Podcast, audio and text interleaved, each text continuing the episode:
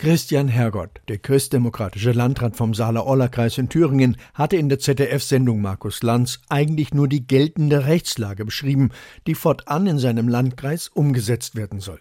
Wir schaffen keine neuen gesetzlichen Regelungen, sondern das gibt es schon. Es wird nur, weil es tatsächlich schwierig ist umzusetzen, denn ich muss das organisieren. Ich brauche Personal, die das entsprechend administrieren. Ich brauche jemanden, der das beaufsichtigt. Ich brauche auch jemanden, der das am Ende des Tages mit Konsequenz auch durchsetzt. Das ist harte Arbeit. Das ist auch harte Arbeit für die Verwaltung. Aber nur so hofft Hergott auch die Akzeptanz in der Bevölkerung zu verbessern, weil sie den noch nicht anerkannten Flüchtlingen einen ersten Schritt zur schnelleren Integration eröffnet.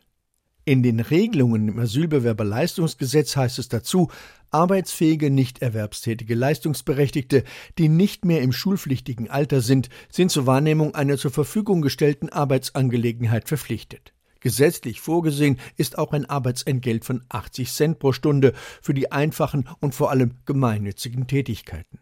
Denn der Zugang zum deutschen Arbeitsmarkt ist für neu ankommende Geflüchtete stark eingeschränkt. Nach der geltenden Rechtslage dürfen Asylbewerber grundsätzlich erst nach drei Monaten einer regulären Beschäftigung nachgehen.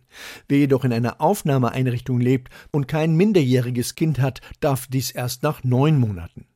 Vor diesem Hintergrund kann für Arbeitsminister Hubertus Heil eine Arbeitspflicht für Asylbewerber nur in bestimmten Fällen sinnvoll sein. Eine nachhaltige Arbeitsmarktintegration werde so aber nicht gelingen, sagte Heil gegenüber der Bildzeitung.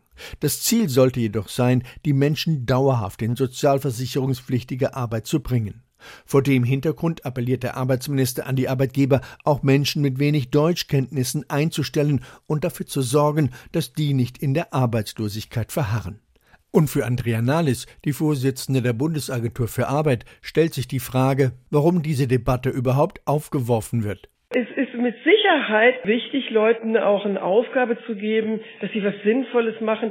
Dann nur in den Sammelunterkünften erstmal abzuwarten, wie sich der Status klärt, wo man vielleicht eine Wohnung bekommt und so weiter, dürfte sicherlich auch nicht befriedigend sein. Insoweit kann ich nur sagen, wenn das vernünftig ist und wenn das sinnvoll ist, warum nicht? Aber solche Appelle, wenn die Rechtslage längstens es schon hergibt und man selber es einfach tun kann und sollte, finde ich komisch. Und auch der Branchenverband deutscher Hotels und Gaststätten DEHOGA drängt darauf, Geflüchtete schneller in sozialversicherungspflichtigen Jobs zu beschäftigen, zumal in Hotels und der Gastronomie bereits vergleichsweise viele Flüchtlinge arbeiten würden, erklärt der Verband. Von einer falschen Debatte spricht dagegen die Organisation Pro Asyl, denn sie suggeriere, dass man es mit Menschen zu tun habe, die arbeitsunwillig seien, während sie meist gar nicht arbeiten dürfen so der flüchtlingspolitische Sprecher von Pro Asyl gegenüber der deutschen Presseagentur. Notwendig sei stattdessen die Aufhebung der Arbeitsverbote für Asylbewerber und notwendig sei auch der Ausbau von Sprachangeboten sowie die schnellere Anerkennung von beruflichen Qualifikationen.